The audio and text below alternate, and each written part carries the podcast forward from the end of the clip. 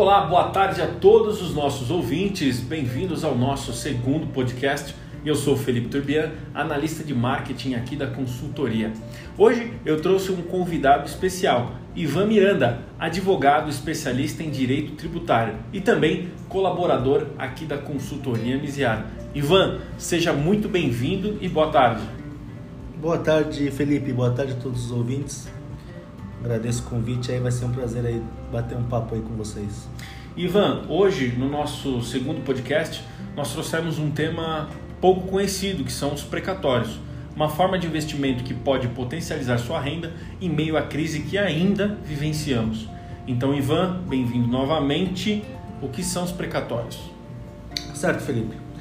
É, podemos dizer que o precatório ele é um documento, um, um título resultante de uma ação processual movida pelo cidadão contra o ente público. Ente público, ou autarquia, ou empresa pública. E ação essa que foi transitada em julgado, ou seja, definitivamente encerrada por não haver mais nenhuma possibilidade de recurso contra a decisão judicial, contra a sentença. Né? Como você bem disse, nesses tempos difíceis de crise econômica, pandemia, ela pode ser uma boa alternativa de investimento. Certo. E é uma forma de investimento, Ivan, não muito tradicional, né? Mas ela pode ser muito rentável. Isso é válido, né? Exato, exato. É um tipo de negócio que pode ser bastante benéfico para os dois lados, né? Tanto para quem quer investir, como também para quem quer vender o seu precatório. No caso do investidor, aquele que esteja, no caso do investidor que esteja disposto a esperar, que não tem tanta pressa no retorno financeiro a curto prazo, ela pode ser muito rentável sim, porque quando o pagamento dessa dívida ocorrer, que né, mais para frente, ela virá com a devida correção monetária. E também por outro lado, para a pessoa que quer vender seu título, também acaba sendo um benefício, né? Isso, acaba sendo benéfico para ela, pois ela estaria é, não estaria nessa incerteza de espera pelo pagamento dessa demora e assim estaria recebendo um valor um pouco inferior, mas naquele momento, na, naquele ato da venda. Certo. Ivan, eu vou tentar criar um background aqui para nós podermos é, inserir um pouco mais desse conceito para os nossos ouvintes. Então, eu vou criar a seguinte situação. Eu entrei numa ação contra o governo estadual ou contra o INSS. Aí eu ganho uma ação, por exemplo, de 100 mil reais. Eu tenho direito de receber esse pagamento e o Estado ou o INSS vai me pagar quando puder? Seria isso? Sim, sim. Nesse seu exemplo, é difícil prever uma, uma data certa de pagamento, né?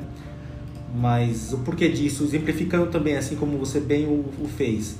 Quando uma pessoa física ou jurídica tem uma dívida, o juiz ele pode penhorar o bem dessa pessoa e transferir para outra, que no caso é o credor e que tem o direito de receber. Certo. Mas no caso do Estado, esses bens são indisponíveis. Não, ele, ele não tem bens que podem ser penhorados. Uhum. E assim, consequentemente, o Estado deve sim ou sim pagar o valor financeiramente. Não é um pagamento simples, pois entra no orçamento anual do Estado, isto é, são resolvidas e controladas através das leis e diretrizes orçamentárias do ente público, né?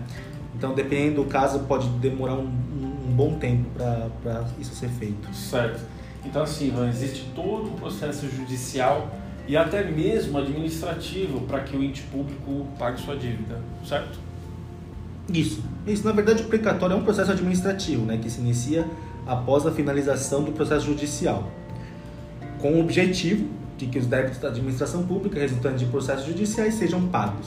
Certo. Um exemplo, Ivan, a respeito desse processo, ah, na questão do, do advogado, precisa elaborar... Qual que é o, qual que é o trabalho, né? Sim. Do, Você puder em, falar um pouquinho pra em, gente? Em síntese, né? Em, Sim.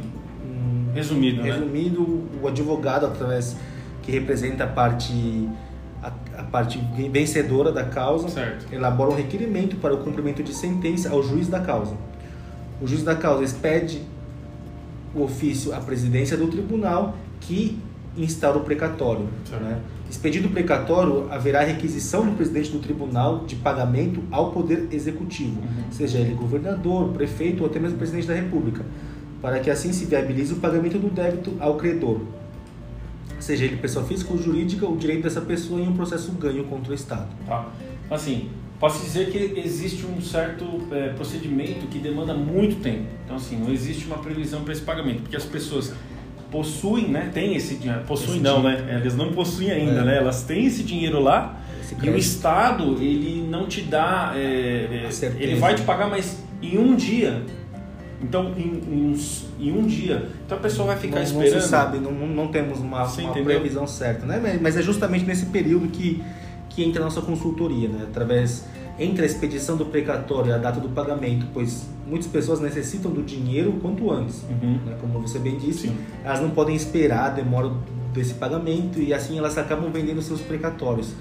E nós da consultoria Misi- Misiara trabalhamos com a melhor taxa de mercado Certo. para o pagamento imediato dessa dívida após, claro, a devida análise do caso, do. Análise. Ah, desculpa te cortar, Ivan. Análise essa que a nossa consultoria também realiza, certo, Ivan? Isso, isso, através do, do nosso corpo jurídico, a gente também faz uma análise minuciosa de caso a caso, pois Uhum. é, existem também diferentes tipos de precatório, existem os precatórios de natureza alimentar, que são é, decisões sobre salários, pensões, apo- aposentadorias, Uhum. previ- benefícios previdenciários, e também existem os precatórios de natureza comum, né, que são decisões sobre desapropriações, indenizações por dano moral, tributos, então, é, realmente varia muito de caso a caso.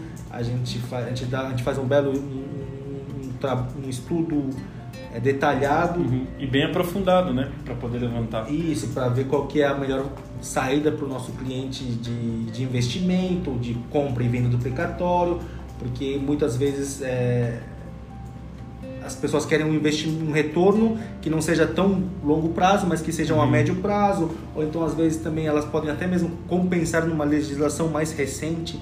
Hoje em dia se pode compensar os tributos com, com, com tais títulos precatórios, né?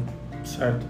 Bom, Ivan, é, muito obrigado pela participação, obrigado a todos os nossos ouvintes aqui do podcast. Ivan, para o próximo tema, o que, que a gente pode trazer para eles? Você já tem um spoiler para a gente dar para eles? Terminando é, justamente com esse final do nosso podcast, é, a gente pode falar assim sobre os, sobre os diferentes tipos de, de precatórios e as suas formas de compensação de tributos. Sensacional, Ivan. Novamente, muito obrigado e não deixe de nos seguir no Instagram, consultoria.misiara.insta e nos vemos num próximo encontro. Obrigado a todos e se cuidem.